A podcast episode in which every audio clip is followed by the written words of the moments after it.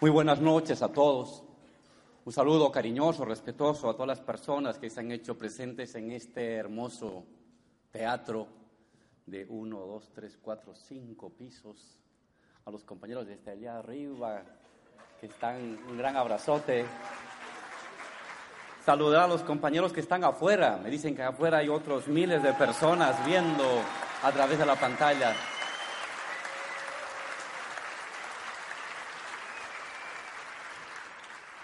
Saludar a Diego, a Ignacio, a Iñigo, a Ricardo, que nos acompañan en la mesa. Y ante todo, eh, la emoción de este encuentro con personas como las madres que representan la memoria y la dignidad de los años 70 y los años 80. Y esta juventud ardiente que la vimos desfilar en Bolivia el 22 de enero, cuando el presidente Evo ascendió nuevamente a la presidencia, vimos a muchos argentinos jóvenes con sus banderas que nos venían a visitar. Lo sentimos en Argentina y aquí me siento en Bolivia. Muchas gracias por su cariño, muchas gracias por su recibimiento.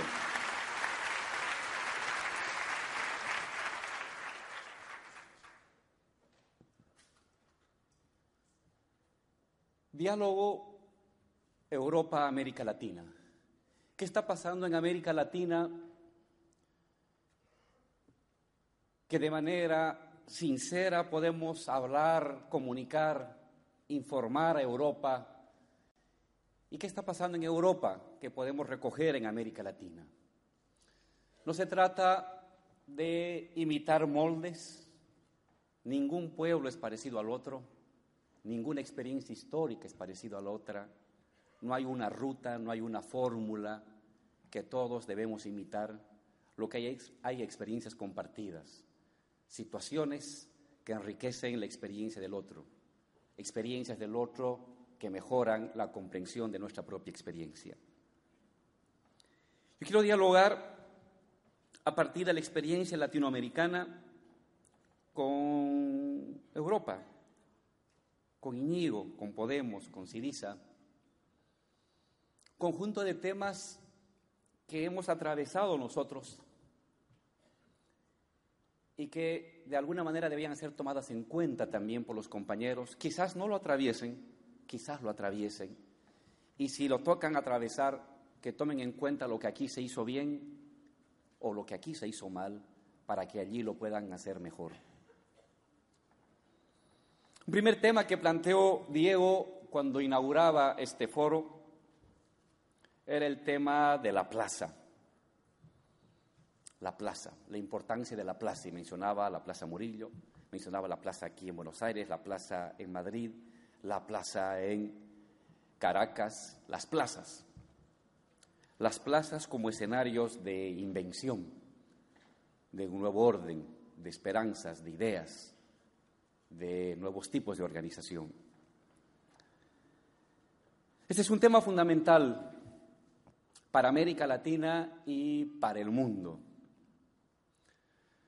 A todos nos ha tocado atravesar largas épocas de regímenes de democracia representativa, formación de partidos, campañas electorales, elección de gobernantes, y después de un tiempo, molestia con los gobernantes, indignación, escepticismo, desesperanza, malestar, angustia y resignación personal.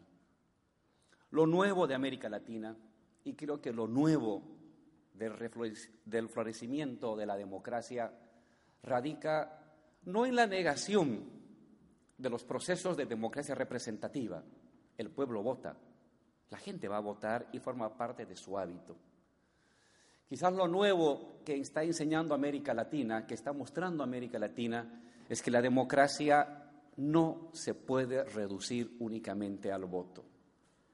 Que el voto, que la representación es un elemento fundamental de la constitución democrática de los estados. Se garantiza derechos, se garantiza pluralidad pero que paralela y complementariamente hay otras formas de enriquecimiento de lo democrático. Esas formas de enriquecimiento de lo democrático es la plaza, es la calle, es la democracia callejera, es la democracia plebeya, es la democracia que ejercemos en las marchas, en las avenidas, en los sindicatos, en las asambleas y en las comunidades. No se puede entender el proceso boliviano sin ese correlato, sin esta dualidad institucional formación de una mayoría electoral, victoria, 54%, 64%, 62%, mayoría electoral, que legitima una propuesta, una voluntad política. Pero esa democracia o esa voluntad política no podría sostenerse, no se hubiera sostenido frente a los embates de la derecha, de las fuerzas conservadores, de los poderes externos, de los organismos internacionales. No se hubiera podido sostener si no hubiera venido aquí acompañada, enriquecida, empujada y defendida con la democracia en las calles. La democracia de la calle, la democracia de la plaza, la democracia del sindicato, la democracia de la gente reunida para deliberar sus asuntos, para protestar, para marchar, para posesionar, para defender, para apoyar, es la única manera en que las democracias contemporáneas pueden salir de lo que hemos denominado esta vivencia fósil de la experiencia democrática. Hoy en muchos países del mundo tienen sistemas electorales, claro que sí. Tienen sistemas democráticos, claro, que sí, pero son democracias fósiles. Sus ciudadanos apáticos, recluidos en sus casas, con la mantequilla y el pan suficiente para el día, ¿en qué intervienen? ¿Qué deciden? ¿Deciden el destino de su barrio? ¿Deciden el destino de su departamento? ¿Deciden el destino de su país? ¿Deciden los despidos? ¿Deciden las inversiones? ¿Deciden el crecimiento de la economía? ¿Deciden la asignación presupuestaria para salud y educación? no lo hacen. Lo hace una minoría, una élite, una casta. La única manera en que la democracia en el mundo puede rejuvenecer, revitalizarse, abandonar su estado de institución fósil, repetitiva, aburrida y monopolizada por élites o por castas, es la vigencia, el vigor y el complemento de la democracia de las calles, de la democracia de las organizaciones, de la fuerza de los movimientos sociales. ¿Quién va a defender la revolución en Venezuela? La gente, el humilde, el trabajador, la vendedora, la comerciante, en la calle, en el barrio, en la comunidad.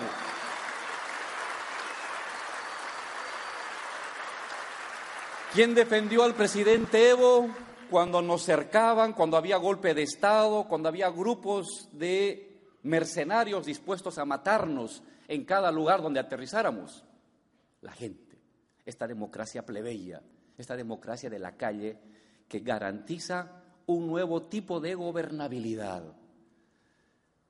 La posibilidad de un rejuvenecimiento de esta Europa que se presenta vieja, y que a través de Podemos y de Siriza marca la posibilidad de un relanzamiento y de un rejuvenecimiento, no solamente puede ni debe radicar en las victorias electorales que son decisivas, sino que también debe radicar en un diálogo permanente y en un fortalecimiento permanente con la otra democracia, la democracia de las marchas, la democracia de las movilizaciones, la democracia de los sindicatos, la democracia de los hombres y mujeres afectados por las políticas de austeridad y que se sienten convocados a construir un destino común saliendo a la calle, reuniéndose con los vecinos, reuniéndose con los compañeros, creando un otro tipo de sociabilidad, un otro tipo de comunidad en marcha.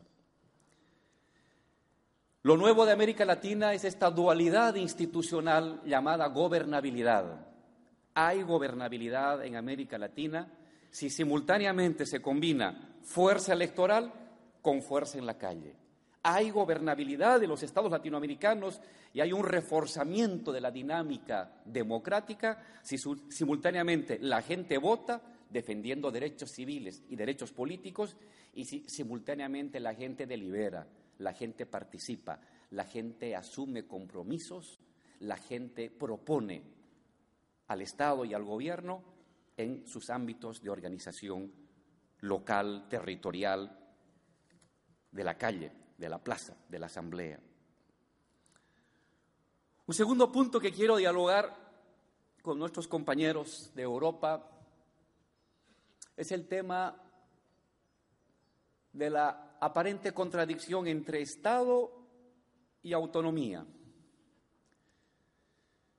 Las izquierdas deben plantearse el tema del Estado o las izquierdas deben plantearse el tema de la construcción autónoma de espacios de libertad, de soberanía, de creatividad, de emancipación. Un viejo debate. ¿Hay que tomar el Estado? ¿No se corre el riesgo de que el Estado nos tome a nosotros y de revolucionarios nos convirtemos en conservadores? Y si dejamos el Estado, entonces nos dedicaremos a construir espacios de autonomía, donde el Estado no interviene. Creo que también este es un debate que en la experiencia latinoamericana, aquí en Argentina, en Brasil, en Ecuador, en Bolivia, en Venezuela, ha dado un paso más allá. El Estado es también otra institución de lo común que tiene una sociedad. ¿Acaso los derechos no son comunes? ¿Acaso la ciudadanía no es una forma de construir un tipo de comunidad de derechos culturales, de derechos cívicos, de derechos políticos? El Estado es una forma de comunidad, pero Marx nos decía es una comunidad ilusoria. Y nunca el revolucionario debe perder de vista eso. Es comunidad, tiene ámbitos de lo común, pero también es ilusoria porque el Estado también es monopolio. El Estado es también por definición concentración de decisiones. Pero es también comunidad, es derechos, son símbolos, son reglamentos, son conquistas, son memorias, son instituciones construidas con el trabajo común de las anteriores generaciones y de esta generación. El Estado es una forma de un yo colectivo, pero a la vez, si fetichizamos el Estado como el único escenario del yo colectivo, corremos el riesgo de separarnos o de olvidar que es un yo colectivo deforme a la vez. Porque si bien es un yo colectivo que unifica a todos, es un yo colectivo que está concentrado en sus decisiones principales por grupos, es un monopolio. Y que la manera de vacunarnos contra ello, la manera de vacunarnos contra esta monopolización es también el cultivo de las esferas de autonomía, de las estructuras autónomas de la sociedad, en comunidades, en barrios, en fábricas, en grupos colectivos de producción, de asociación, de comercialización, es el uno y el otro. Si solamente nos dedicamos al ámbito de la autonomía, decimos no quiero nada con el Estado porque todo lo contamina y yo me aíslo con el grupo, con mi pequeña comunidad, yo puedo vivir bien. Pero ¿y el resto de las personas? He abdicado, he abdicado a los poderosos, a los que sí saben administrar de manera monopólica, abusiva y autoritaria esos bienes comunes para uso privado es una forma también de cobardía política, es abdicar a nuestra responsabilidad con la historia.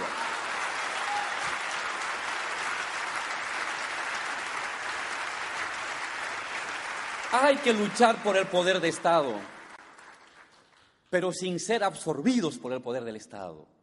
Y al mismo tiempo que peleamos por conquistar el poder del Estado, que es simplemente una nueva correlación de fuerzas de lo popular de lo campesino, de lo indígena, de lo obrero, de la clase media, con capacidad de empoderarse y tener más influencia, nunca olvidar que simultáneamente se debe reforzar lo local, lo autónomo, lo diferente al Estado. Y entonces uno avanza con dos pies, construyo sociedad Y eso me permite reflejar y redireccionar el Estado.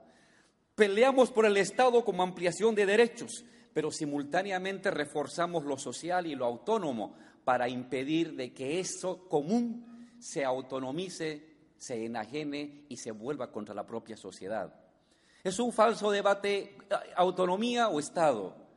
Cuanto más lucho por el Estado, más debo pelear por la autonomía de la sociedad. Y cuanto más lucho por la autonomía de la sociedad, más debo pelear por la transformación del propio poder del Estado. Lo uno por lo otro, lo uno para lo otro.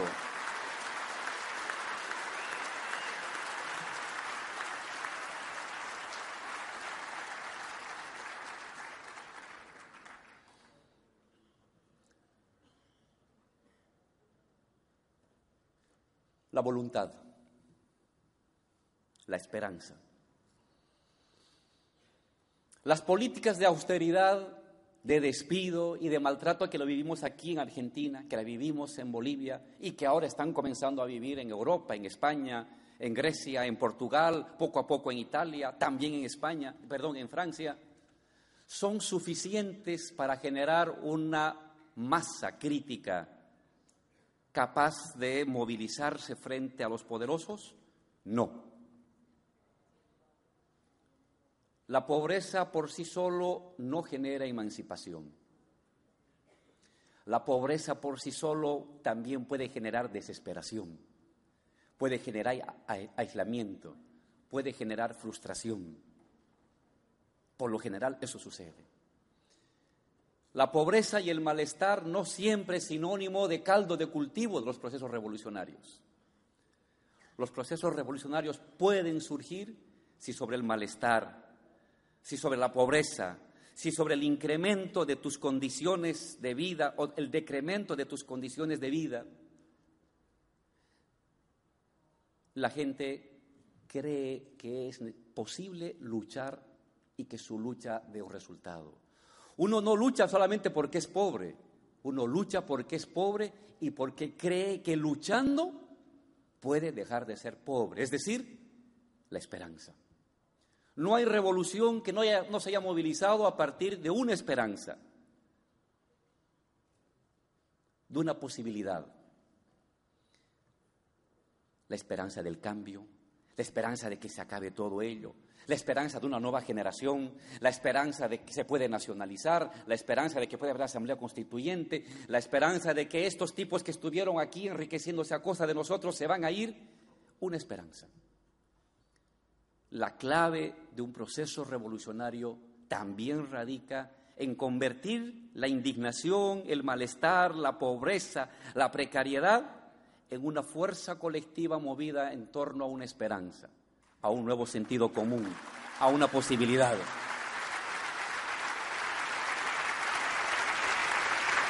En el caso de Bolivia, tres fueron las esperanzas movilizadoras que surgieron de la calle nacionalizar los hidrocarburos, asamblea constituyente, gobierno indígena.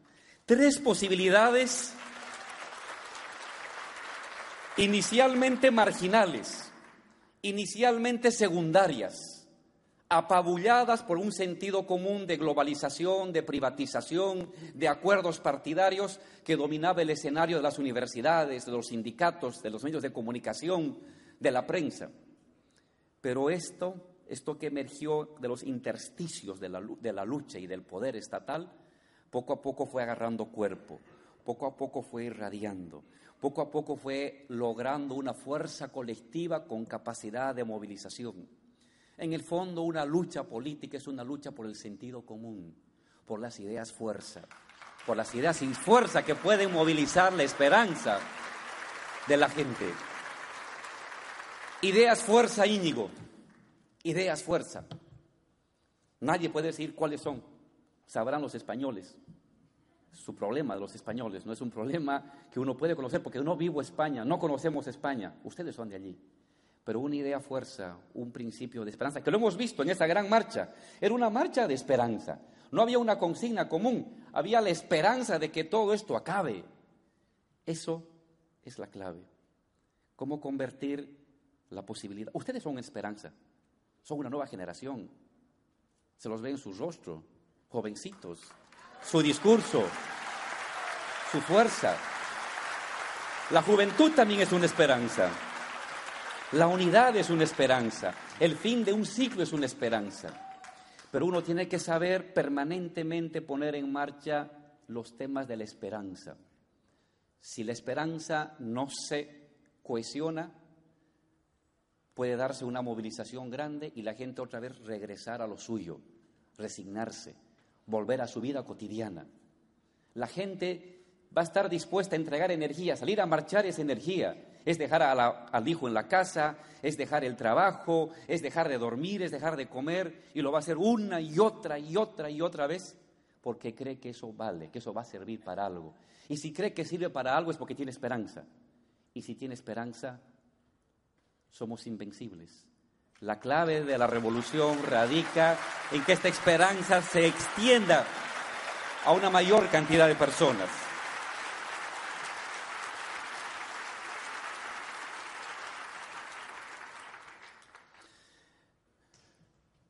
Pero también las revoluciones, los revolucionarios, la gente progresista, tenemos que tener capaz de autoanalizarnos, de autoevaluarnos permanentemente.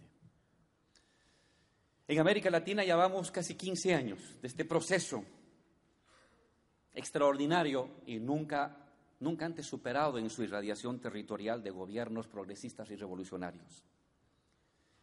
Y es importante que nosotros y lo que hagan otros países nunca pierdan la capacidad de mirarse a sí mismos, de ser autocríticos y de evaluar cosas nuevas que no hayamos visto al principio. Yo mencionaría cuatro a cinco temas muy importantes que emergen de la experiencia en Argentina, que emergen de la experiencia en Bolivia, en Ecuador, en Brasil, en Venezuela. La primera, hay que potenciar el Estado o hay que potenciar la sociedad. Si concentramos todo en la voluntad de crear fuerza electoral, capacidad organizativa, y fortaleza institucional, uno va a concentrar toda su fuerza en potenciar el Estado. Puede dar eficacia al principio, pero pierde el aspecto vital de la democratización de lo público.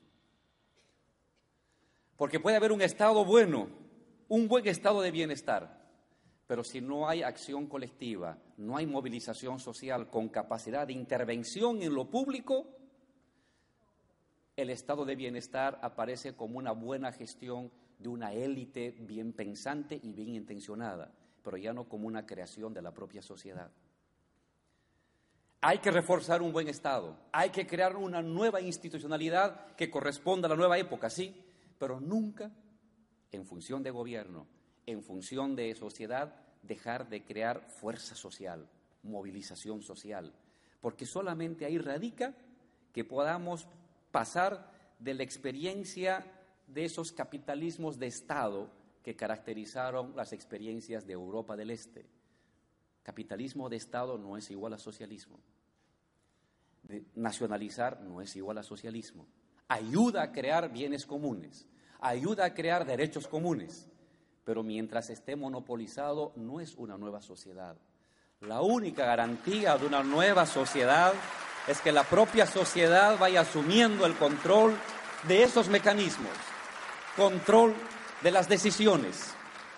Entonces hay que crear Estado y hay que crear sociedad. Hay que crear sociedad, más fuerza, más autonomía y a la vez potenciar instituciones del Estado. El segundo tema, economía o compromiso. La voluntad ayuda a mover. La, voluntad y la esperanza es el principio que mencionaba Hegel siempre para poder cambiar el mundo. Pero eso tiene un límite. Puede haber un año de voluntad, dos años de esperanza, tres años de voluntad, cuatro años de sacrificio. Pero si ese sacrificio, esa voluntad no tiene, no viene acompañado con resultados prácticos, la voluntad también se cansa. El sacrificio también tiene límite. Es una obligación de los gobiernos progresistas y revolucionarios tener la capacidad de crear un régimen económico sostenible, redistributivo, generador de riqueza, generador de igualdad. No es un tema menor, no es un tema menor. La sociedad no se mueve perpetuamente, no hay el ascenso perpetuo de la sociedad en sus movilizaciones, no. La sociedad se mueve por ciclos, ciclos de ascenso, estabilización, descenso, ascenso, estabilización, descenso. Y entre una, una, una de, las, de las cimas y la otra pueden pasar meses, pueden pasar años o pueden pasar décadas. Y entre una cima y la otra tiene que haber un régimen de estabilidad económica, de crecimiento económico y de redistribución. Cuando estábamos en la oposición, no pensábamos estos temas. Bastaba criticar a los neoliberales, denunciar su incapacidad, denunciar la corrupción y el robo. En gobierno tenemos la obligación de pensar en la gestión, en la movilización y la eficacia, en la movilización y la gestión, en la movilización y en la generación de riqueza, en la eh, movilización y en la distribución de la riqueza. Tenemos que tener la capacidad de mostrar que los regímenes progresistas y revolucionarios no solamente somos más democráticos, sino también económicamente más creativos y más igualitarios y más redistributivos de esa riqueza.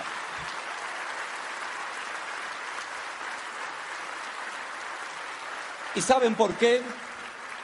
Porque no queremos, compañero Ignacio, no queremos que este despertar de las izquierdas latinoamericanos sea un corto verano. No queremos ser parte de una novela de un corto verano.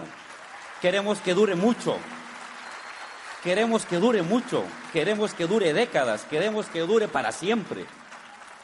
Y eso es la economía. En gobierno, el puesto de mando se coloca en la economía. Democracia y economía. Cuando uno está en la oposición, es lucha democrática y construcción de sentido común.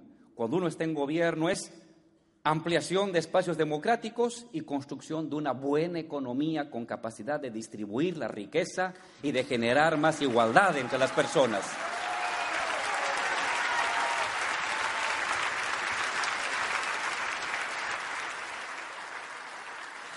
Este es un tema delicado, me doy cuenta, pero es un tema decisivo. Creo personalmente que el futuro de las revoluciones en América Latina se va a definir en el ámbito económico. Ahí se define.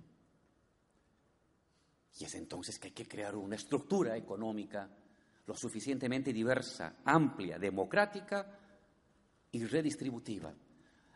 el socialismo y el comunitarismo no es la distribución de la pobreza. El socialismo y el comunitarismo es la distribución de la riqueza, de la ampliación de la riqueza distribuida entre las personas.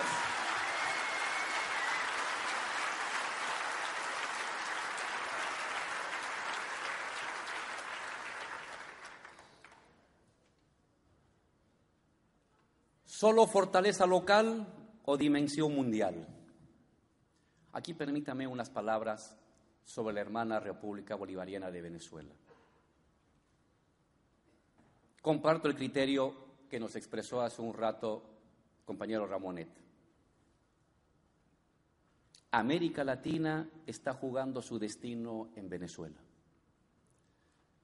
América Latina, Argentina, ustedes, nosotros los bolivianos, los ecuatorianos, los brasileros, estamos jugando nuestro destino. Los cubanos están jugando su destino en Venezuela. Si Venezuela cae bajo las garras de una intromisión, de una invasión, de una injerencia directa o indirecta, América Latina ha perdido. Porque Venezuela es la llave de América Latina. Fue el inicio y no debe ser el punto del fin, el punto de inicio del fin. Nos estamos jugando nuestro destino como revolucionarios en Venezuela. Y aquí tengo que lamentar, criticar las infames declaraciones, no solamente del gobierno norteamericano, sino también del propio Parlamento Europeo, que el día de hoy acaba de aprobar una resolución en contra de Venezuela. Yo aquí les digo, ojo, no votó la izquierda, la izquierda no votó, votó toda la derecha. Y aquí les decimos a esa derecha europea y a ese gobierno norteamericano, al gobierno norteamericano, al gobierno, no a su pueblo, ustedes son un peligro a la soberanía latinoamericana.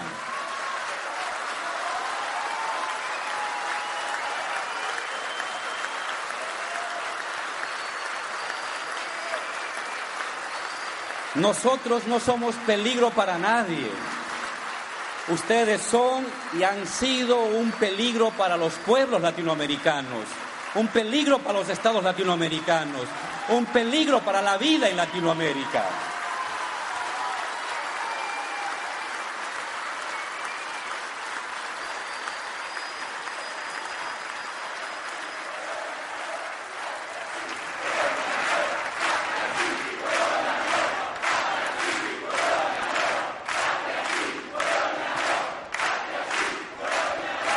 Y a la derecha europea, que acaba de sacar un comunicado, aprobar una resolución en el Parlamento Europeo.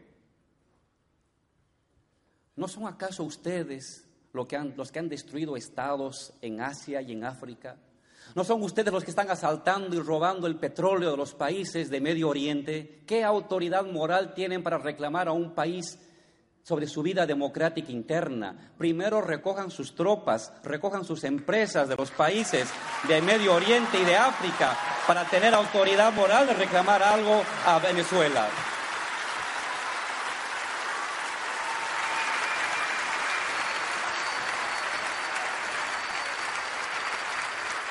Si ustedes ven lo que pasa en cada país, repercute en el mundo. Es así. Ninguna revolución y ningún proceso puede sobrevivir por sí solo. Ninguna revolución, ningún proceso emancipativo y progresista va a poder continuar si solamente se mira a sí mismo el ombligo. Todos necesitamos de todos. Argentina necesita de Brasil, Brasil, Ecuador, Ecuador, de Bolivia, Bolivia, de Cuba, Cuba, de Venezuela. Toda América Latina se necesita a nosotros y lo necesitamos a ustedes, europeos, los necesitamos. Sin ustedes esto no va a avanzar. Y sin nosotros, ustedes tampoco van a poder hacer lo que tienen que hacer. Estamos interconectados, nos necesitamos mutuamente. Hoy la humanidad está en peligro. Hoy la humanidad está en riesgo. Hemos visto con los bombardeos de tropas europeas y de tropas norteamericanas destruirse estados, y ahora quieren combatir a ISIS. Pero ¿acaso no es una criatura de Estados Unidos y de los gobiernos europeos ISIS? ¿Acaso ellos no destruyeron Siria, Irak? ¿No destruyeron Libia? ¿No le invadieron? ¿No acabaron con los estados nacionales para que surja ese tipo? Y ahora se hacen a los que yo no fui y quieren combatir y, y convocan al mundo a combatir el fundamentalismo de ISIS. Ellos son sus padres, ellos son las madres de ese tipo de fundamentalismos que ha surgido en Europa.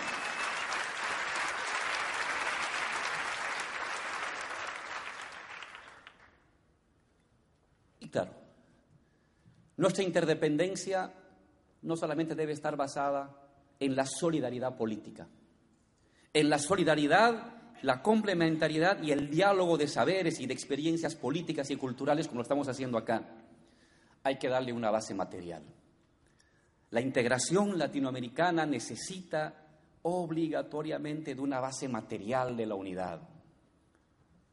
Acciones conjuntas en economía, acciones conjuntas en finanzas, acciones conjuntas en derechos. Esta es nuestra gran tarea, mi compañero, mis compañeros de Argentina y especialmente de Brasil, que son los países económicamente más fuertes y sólidos de América Latina nuestra estabilidad como procesos emancipativos, nuestra patria grande que está presente en los discursos, en los encuentros, en las emociones compartidas, no va a tener perdurabilidad si no pasamos del encuentro político, del encuentro cultural al encuentro económico. Empresas conjuntas, producción conjunta, servicios financieros conjuntos.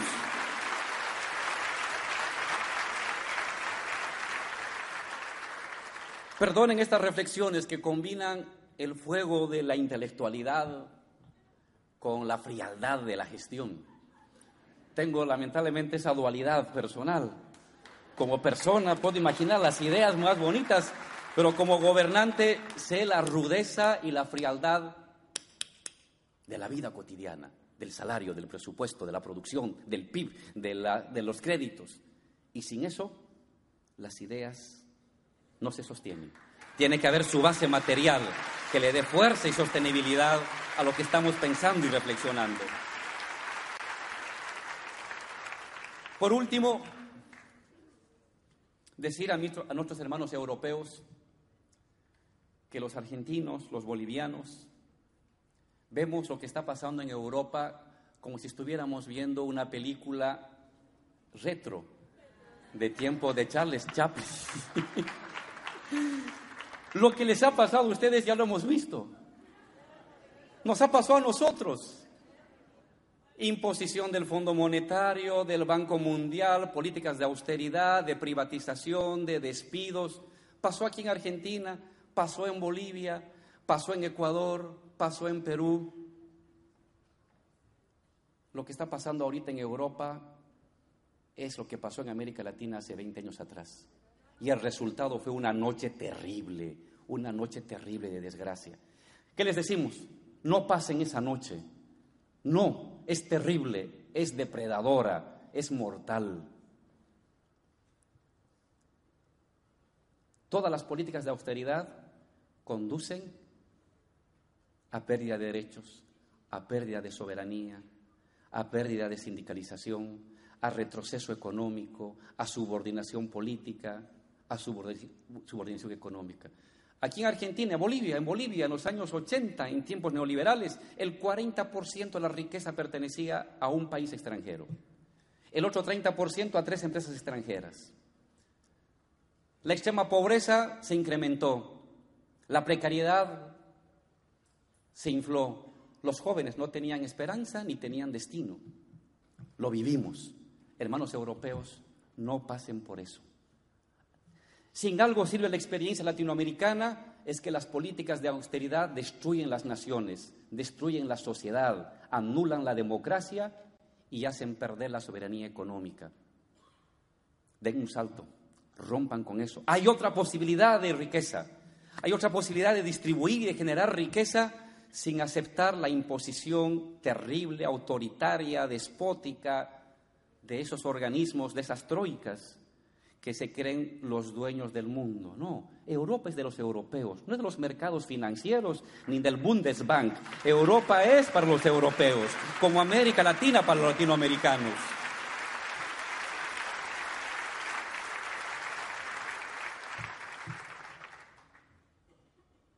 El mundo está cambiando a la cabeza de América Latina. El mundo está cambiando a la cabeza de las fuerzas progresistas europeas el mundo va a cambiar. Porque nos estamos jugando el destino. El destino de la naturaleza, el destino de esta generación, el destino de la vida y de los derechos. Estoy seguro que más pronto que tarde, aquellas sociedades abatidas por una decepción y una apatía incontrolable, sabrán encontrar el destino para levantar cabeza, para construir su propia emancipación y acompañar lo que América Latina viene haciendo. Muchísimas gracias.